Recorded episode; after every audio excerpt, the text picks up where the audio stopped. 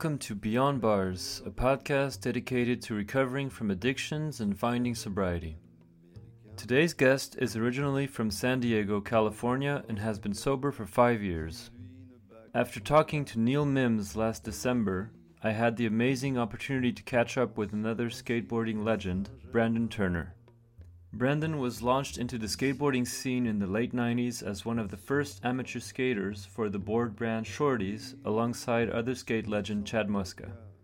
Despite years of partying, substance abuse, being in and out of jail, and eventually prison for a little bit, Brandon has never stopped killing it on his skateboard for over two decades, reaching his best level today at 39 years old throwing down his signature switch hard flip down iconic spots such as Wallenberg in San Francisco. Aside from his amazing skateboarding career, he recently joined Healthy Life Recovery, an addiction treatment center in San Diego, where he helps other addicts to maintain sobriety through skateboarding. So here's my conversation with Brandon Turner. I hope you enjoy it as much as I enjoyed talking to him. Chez toi ou chez moi, et pour briser la glace sur le chemin, y a la drogue, store du trottoir en face. Well, thank you so much again for taking the time to uh, chat with me for a little bit. Absolutely, man. Absolutely, anytime. Yeah, I'm a big, big fan. I've been watching you skate since I was like, I don't know, 14 or something. So it's pretty trippy to be talking to you right now, actually. But yeah. oh, dude, much love, man. So much love, dude. Well, where are you at right now? So I'm in I'm in France. I live in the um, northwest of France in uh, an area called Brittany. Oh, okay, nice. It's right by the ocean, and uh, yeah, I used to live in Paris, and uh, I, I just recently moved out here. Oh, nice, cool, man. Yeah. I like I like France, man. I've been I've yeah. been all over France. Yeah. How long has it been since you since you were here? I guess probably since like your touring days with Osiris or something or um I was out in Europe in 2017, but I didn't make it over to France. Okay. Okay. Yeah. Need to get out there soon as soon as we're able to, you know. For sure. Yeah, absolutely. Yeah. And uh yeah, well um just to give you a little bit of um background on what I'm doing. Uh, so, so I, I, started this podcast pretty recently in December.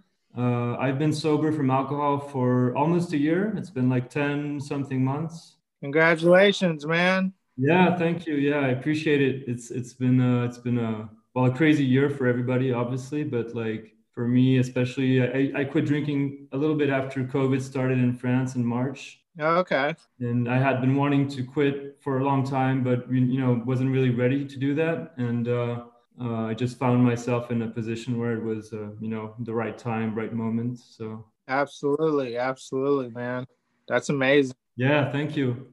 And uh, and yeah, and I, I've been obviously watching you skate forever, and uh, and yeah, especially recently with everything you've been doing, with all the interviews and the trick of the year um, and everything, and the new parts you had with Skate Mafia, and uh, it's been pretty incredible. Um, well, I want to say comeback, but you were never really gone. You were just maybe you weren't really doing parts every couple years or something. And this year, this last year, you released the two parts. Uh, yeah, well, I appreciate that, man.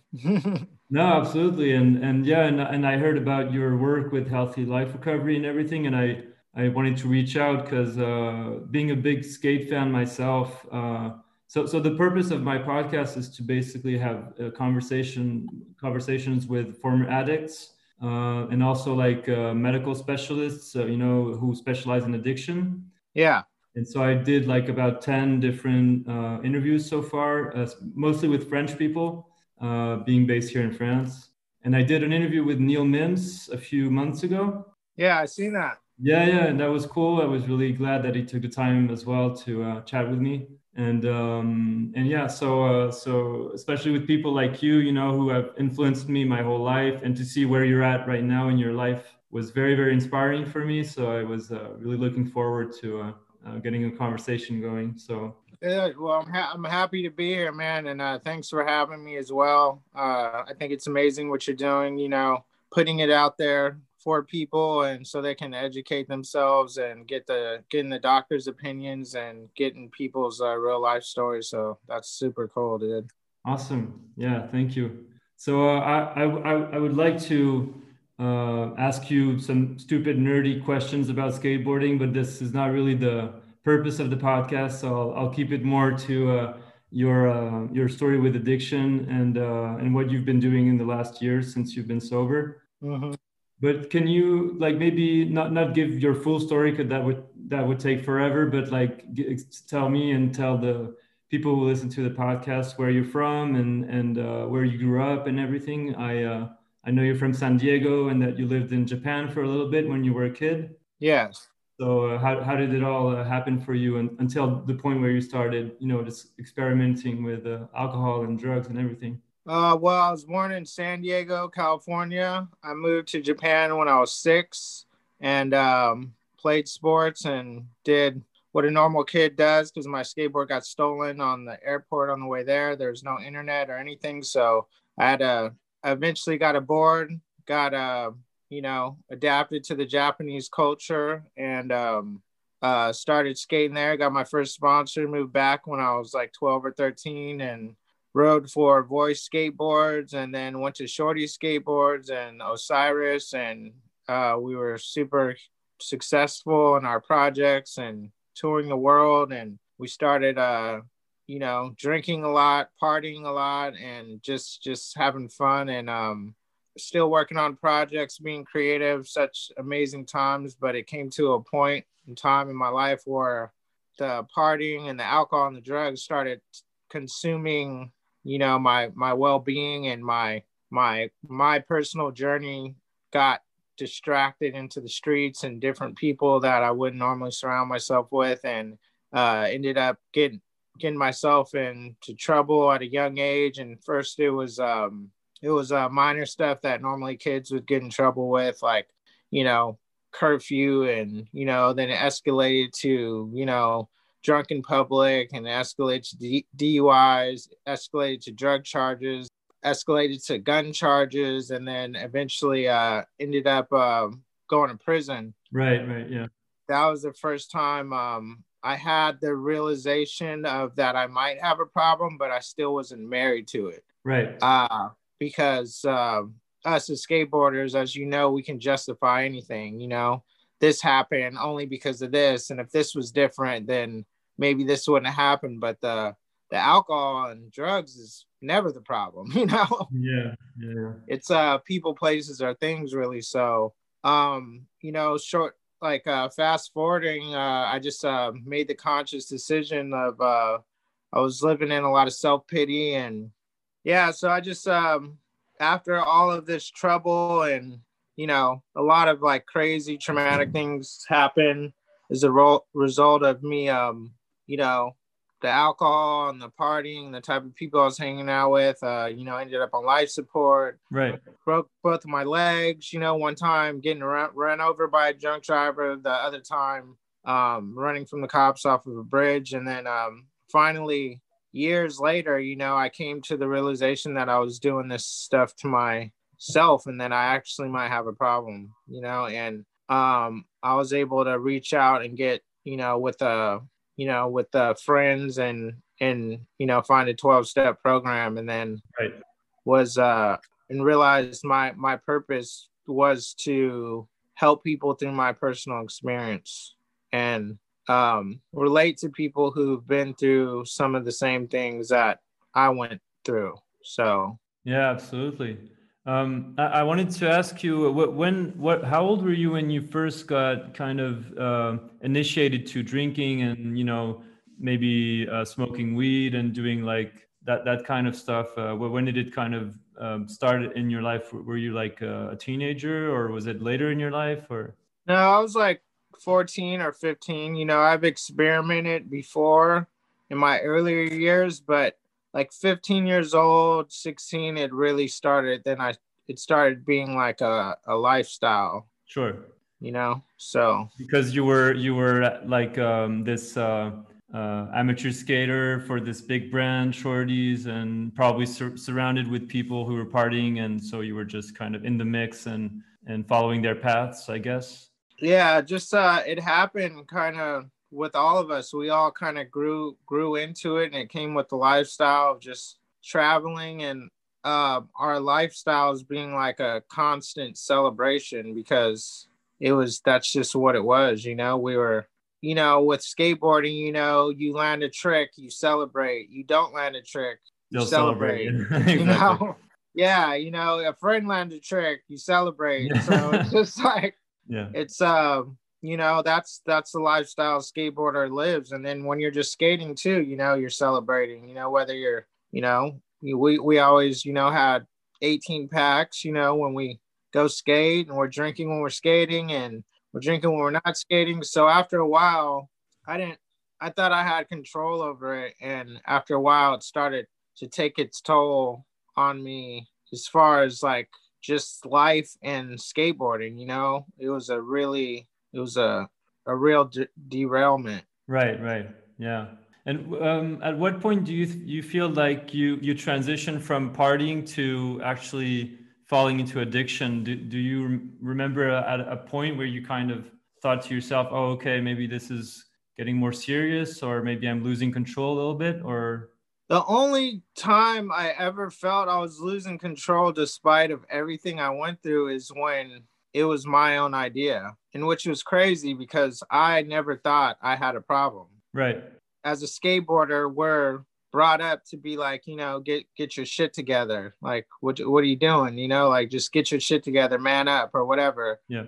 it was never i was never like brought up in for anyone to be like hey you know if you need some help we'll get it for you or you know like this is you know is this a problem for you? You know it's looking to be like this. So it wasn't until i made my own decision like oh my gosh to where i start started doing 12 step program and i was able to look at look at my inventory and be like wow every bad thing that's happened in my life i was under the influence of something. Right. or any bad decision i'm like what a coincidence you know? So it seems simple enough but i was ignoring it you know? Yeah, you couldn't see it at the time. no Right. it was all it was always somebody else's fault of course yeah, yeah. It's easier to blame somebody else than yourself. Yeah. yeah So, so yeah, as I said before, you were um, skating for Shorty's and and surrounded by all these famous skateboarders uh, like Chad Muska and everything, and touring the world, and uh, I guess probably making a lot of money and and getting girls and experimenting with drugs and alcohol. Uh, do you feel like this is kind of where everything started for you to fall into addiction, or?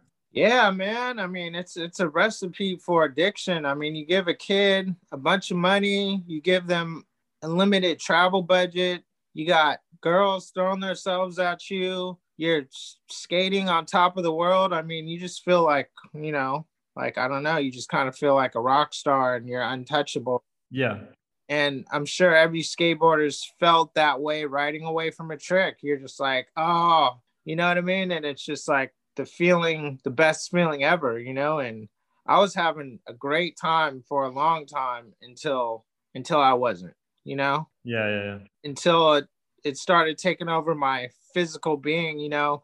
I started w- waking up, you know, with like trembles and like shakes and then I just looked at it like, oh, I just I drank too much last night, so I need a, you know, I need a beer and I'll be fine, you know. Yeah, yeah. So it got into that cycle to where I was like drink, you know, drinking when I woke up just to feel normal, you know. Yeah, yeah, yeah. Hair of the dog. Yeah. Yeah, yeah. And then the only time I've had any time of sobriety, like consistently, is like when I was locked up. You know what I mean? right, right. Yeah. Or maybe I was injured, or or it was never, you know, because it, it was never a conscious decision. I was always forced into it. You know. Yeah, yeah, yeah. Sure. Mhm. So yeah, you mentioned that before uh, all the injuries you had over the years, especially the the pretty like intense ones that you mentioned on other podcasts and, and interviews, like falling off the bridge and getting um, run, run over by a car. Uh, I also listened to um, a few weeks back. You were on the Nine Club. You you talked about this uh, uh, nearly nearly drowning experience with Ty Evans, I think, in uh, Hawaii. Yeah, yeah. So, so you had like three pretty much near death experiences, and uh, I don't know how how big of a life, uh, uh, I mean, a time span that was, but how how, how would you say that these um, uh, moments kind of um, influence you in, in, your addiction? Did were they kind of a wake up call, or not really at some point? Or man, it was never a wake up call to like I had a problem with like alcohol or something. I mean, so much more has happened besides that too. Like besides just me physically, personally getting injured. Like I've I've I've crashed cars. I've I've crashed multiple of my cars. I've totaled them. I've I've flipped them. I've got multiple DUIs. Like I've I've been put myself in situations that a normal person would have like been scared straight to, but I just being the having the mindset I have as a skateboarder of like never quitting and never and trying over and over and over again. Mm-hmm. I think I took that mind state into the lifestyles living like I was trying to beat it. Like, no, I, I got this. I just need to do this different this time. Right. But I didn't, I never, my ego was too big to, for me to say like something has like beat me. you know? Yeah, yeah, yeah. Yeah. this is this is uh, bigger than me or stronger than me, kind of. Yeah. yeah, yeah, exactly. And I tell people, I'm like, if you're if if you can drink like you know like a normal person that's cool but if you party how i did um i tell everybody i'm like you won't win i'm like alcohol has the undefeated title right yeah. that's true yeah absolutely you know what i mean so i just had to realize like wait a minute dude i'm not gonna i'm not gonna beat this thing like what what am i trying to do like you know but i had to make the decision like wait i want better for myself I don't need this shit. Like, what am I doing? Like, it's such a low, low frequency of what I'm capable of. Like, I was tired of waking up feeling like shit. Yeah. Uh, waking up trying to figure out who I had to call and apologize to because I didn't remember what I did. Right. You know, you know, stuff like that. Always feeling like a, a moral hangover. Right, right. Yeah. You know? Did, did any of your like uh, family or friends or maybe your sponsors ever kind of get together with you and say like Brandon, you're kind of uh, not performing, you're you're drinking too much, or did anybody kind of try to help you get out of this uh, uh, spiral spiral you were getting into, or? Yeah, definitely my mom. You know, because uh, she was in the medical field and she's a doctor, so she was like, hey, you know, she would plant the seed kind of like to me because she knew I wasn't going to listen. And then other people who cared for me would say something, but they weren't, it wasn't really like an intervention. It was just like, oh, you need to, you need to chill out. Mm-hmm. Never like you need, you need some real help. Like, oh, you need to like, you know, chill out. You're, you're, you know, you're all this, all these things are happening. Maybe you should chill out on the partying or sure. just have, just have a couple drinks or this or that or whatever, you know, but it was never like yeah like like a, an intervention of some sort or yeah. Mm-hmm. and so you ended up uh, i think you mentioned on the nine club also that you you spent about a year and a half in in prison. Yeah. So i guess when you were there you probably couldn't have access to alcohol or drugs or maybe you could but in a limited amount or oh how, how did that happen no no i mean there's there's more there's more drugs in prison than there is on the streets so okay. And when I first got in there, I was making like hooch. I was making pruno and stuff. You know. What what what's that? I don't know. I don't know about that. It's it's homemade alcohol. Oh really? Okay. Damn. yeah, yeah. So. so you were making that in prison? Yeah. Oh shit. And you, you didn't get caught? Like uh, the the guards didn't like search your your cell or something to find it, or? Oh yeah, they they they caught me like one time, you know. Okay. And, but we would do that thing. You'd make it, you'd brew it through the week, and then we'd celebrate on the weekends drinking it. And it was through like fruit and and wheat and sugar and cooking it in a bag and Damn. burping the bag and and then destraining the juice at the end and then you you make alcohol you know Damn, that's crazy. I never heard about that. Like like prison prison liquor, basically DIY. Yeah, yeah. DIY liquor. Exactly. But hey, I didn't have a problem, right? Damn. So I was doing that at first, and then and then I stopped because it was just it was just it was too much work. Right. For me. Mm-hmm. But then fast forward in prison, I became a firefighter. Oh, okay. I went to school in there and then got certified to become a firefighter. And then I went to a fire camp. Okay. And then I got real alcohol in there. and got blacked out drunk in the fire camp and got sent back to prison and then you know and then was able to get transferred to another one so even after all that i was kind of starting to think like someone in a prison told me like you don't need to drink alcohol ever Mm-hmm. And when he said that i was like ever it kind of hit me you know they're like you don't need to drink ever Right. you know you don't you don't need to drink Yeah. and i was just that kind of hit me you know Yeah, because probably no no one had ever told you about that before, like, or uh, you didn't really envision your life without alcohol in it, probably. No, I couldn't imagine it. Like at first, I was like, you know, maybe I can take a break. You know, maybe I won't drink. Maybe oh, a year or something. And I was like, that sounded crazy. And I'm like, but to never drink again, I was like, I couldn't imagine it. I was like, because it really became a part of my identity. Of course, yeah, yeah, It, it was just like part of my identity. Like everything I did was with the drink. So yeah. hmm I it wasn't it wasn't I wasn't separate from it, you know. Right. Yeah. But now now things are different, you know. hmm like i have the the the tools and that's why with recovery and stuff is that's what it is. It's uh people think a program is a place but the program is like really your mind and Of course, yeah. reprogramming your your old thoughts because life's gonna happen you know and stuff stuff's gonna happen. And what if someone like me something good happens i drink. Something bad happens i definitely drink. That's just how i deal with things you know? And it was just learning how to deal with life on life's terms like sh- dealing with it straight up you know instead of Yeah, trying to escape it by drinking. Yeah. yeah and and being able to do that wholly just with yourself without any substances uh, that's where the real power is at Of course, yeah. anyone can say whatever they want to say, but you're not at your fullest potential when you're under the influence of anything. You know, your true power is from within. Yeah. You might be able to access or feel a little euphoria, you know, with like some drinks, and you might feel like you're you're, you're you got more more wit about yourself or you're more confident but really that already exists in you you know? And that's some of the reasons why i drink because i just didn't ever i didn't give a fuck Right. you know? I i did whatever i thought in my mind. Hmm hmm and didn't care about it. And that's the problem. I think that and they say say this in the program that you know like out like the the the substance is 30% of the the problem the other 70% is mental you know so i'm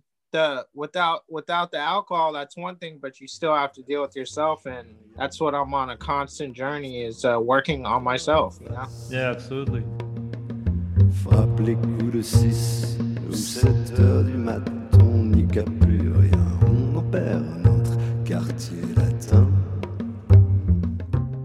Uh, I want to ask you about that, about your uh, quitting alcohol. So that was in 2016, right? So five five years ago.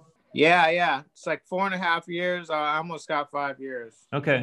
october Yeah. Awesome. Congrats. And thank you and uh, I, I think you said on the Nine Club that you did a program called uh, BBA or something like that. And Yeah, yeah, yeah. It's a it's uh you know it's 12 step program, you know, and um kind of like Alcoholics Anonymous, uh, somewhat similar. yeah, yeah, absolutely same principles and it's just uh you know, it's a you know, that's how I I did it, you know, with a 12 step program, you know. Right. And there's many, you know, there's you know, it's just what it's work working on yourself, you know, and um and really get getting to your underlying issues and it and I would recommend it for anybody, you know. Right. Yeah. Yeah. yeah. And um, did it take you like, um, did you kind of nail it first try, so to speak? Like, did you just decide, okay, I'm done, and you were done, or did it take you a few tries until you actually quit for good?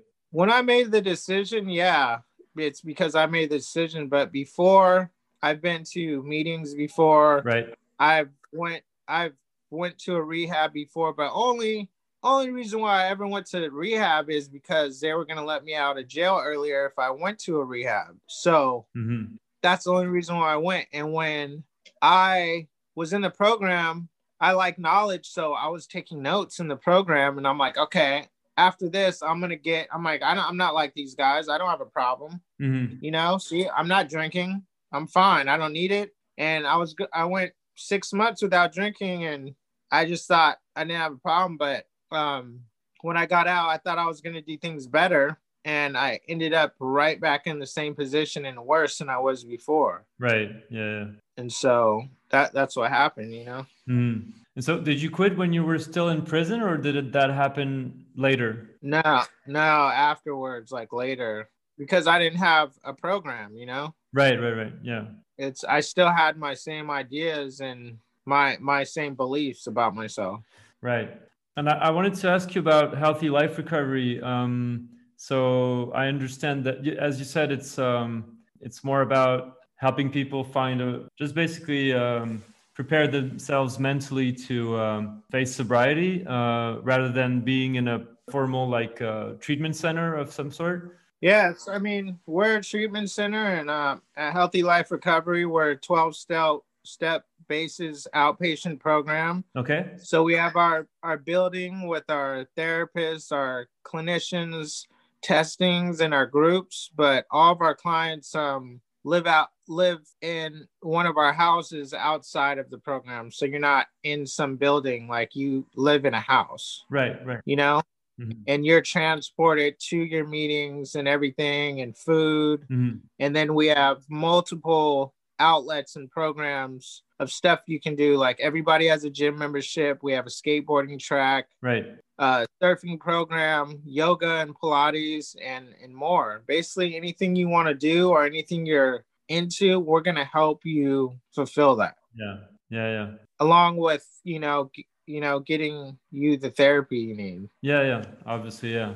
And so so you uh, uh how do you uh, jump into that? Do you uh so i guess you i saw footage of you like in skate parks with people and i guess you share your story. You do you give like skate lessons or how, how do you how do you um uh work with them basically? I just show like our clients um the attraction of the whole skateboarder skateboarding lifestyle. Right. I mean lessons are cool and everything. And of course, you know, I I teach people if they want to learn anytime. Yeah. But you know, I give them the experience of you know rolling around in the van, going out to eat, just hanging out, and yeah, just living life. You know, it's not like a lesson like oh everyone does this. Anyone who wants to learn how to skate, or if you just want want to roll around, I'll teach you how to roll around and the basic dynamics of a skateboard and balance and mm-hmm. The objective and there's some people who've never skated who are learning and who I'm teaching and who are progressing fast. But usually, a, what a day looks like that is is like you know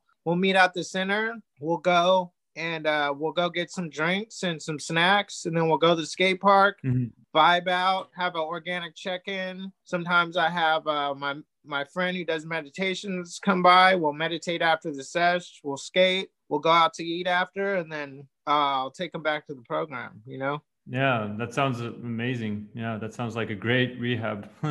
yeah, yeah. And um, you know, and then it goes like that with everything. Like, you know, everyone has a gym membership. If you want to do Pilates, you know, just schedule you right to go do Pilates and like, you know, just you know, movement is medicine. So I just feel like, you know, you start moving, you start doing things you you've never done before. And I think that really opens your mind and gives you an outlook to something bigger than yourself. And that's what it's all about you know? Absolutely.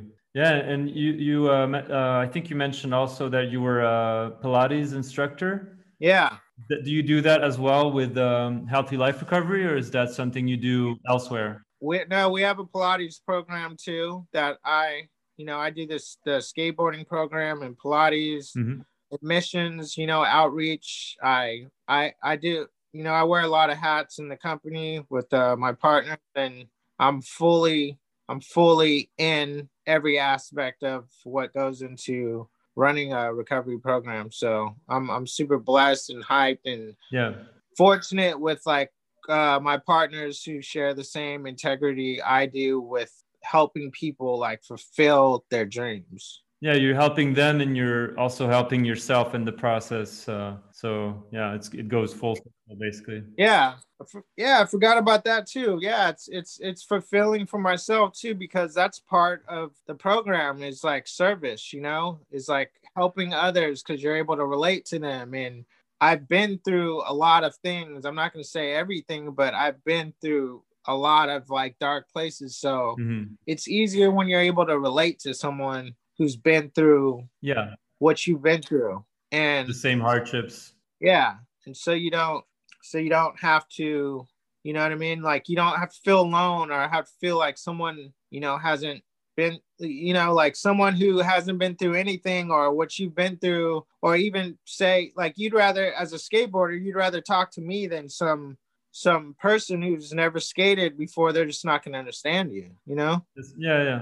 so that's why I really got in this too, is for the the skateboarding culture and for the skaters who are struggling because we don't listen to anybody. We don't care.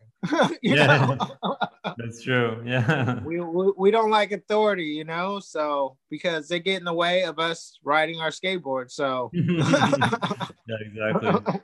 Uh, actually, uh, uh, I also saw you, you talking about skateboarding. Uh, I saw on Instagram that you recently got with like Brandon Novak and um, and Neil actually, uh, and other like um, skaters who are also former addicts. And uh, what what was the? I was just curious. What was the the purpose of this gathering, basically? Oh, I went.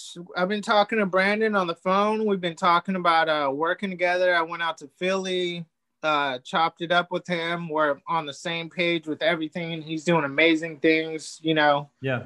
he's doing the same thing I'm doing. So we got together, and he's he's uh, filming a skate park. So Oh, really? um, Awesome. he came out here with uh, his uh, film crew to, to skate and film, and I'm like, dude, I'm down. Let's let's make it happen. And then we we all got together, and it was just it was just organic like that. A bunch of you know Yeah. sober skaters on the same page, and it's it's ama- it's amazing. Yeah. Just when you think skateboarding can't get any better, and like when I first got sober and stuff, I always had a fear like, dang, I have so many friends that this is all I deal with. But Yeah. it really helps me to realize like, okay, was just like drinking our drinking and skateboarding our relationship, but the alcohol to go, but at least we still have skateboarding, but it lets me see of like what my relationships are. Yeah. Absolutely.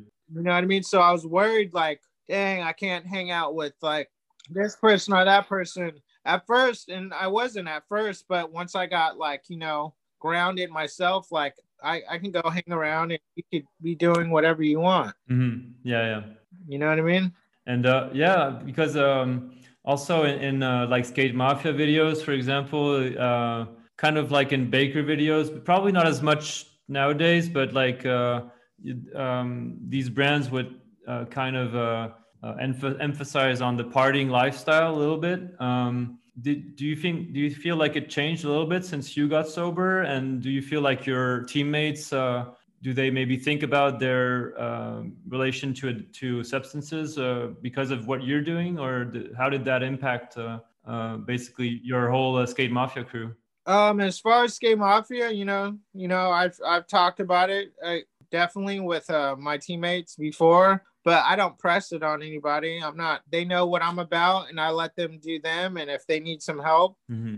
I'm here. But I'm not. It's not about that. Like everybody, it's not my responsibility to get in the way of somebody else's journey. sure If they're hurting themselves, you know, I'll step in. But as far as like pressing someone about getting help like it's it's their life you know and just like me like nobody could tell me shit so yeah yeah yeah you know but yeah we you you know they respect and support what i do and that that's enough you know and just just like it goes for anybody if they need help i'm here and that's what it is Yeah, absolutely. I just have two quick last questions, and and I'll I'll, I'll let you go. And um, I just wanted to ask you, uh, how do you? Uh, so so we we basically talked about it a little bit, but um, you've been you've been uh, doing a lot of Pilates and uh, sk- and skating at your best level. You got Trick of the Year recently. Uh, you had these this amazing part. Uh, I couldn't believe how well you were skating. I was like, fuck, he's like almost 40 years old and this is probably his best skating yet. Mm-hmm. and uh, how, how do you how do you do it basically? Like how do you have like a, a trainer? Do you eat a special food? Like how do you prepare yourself for, to reach that incredible level of skating?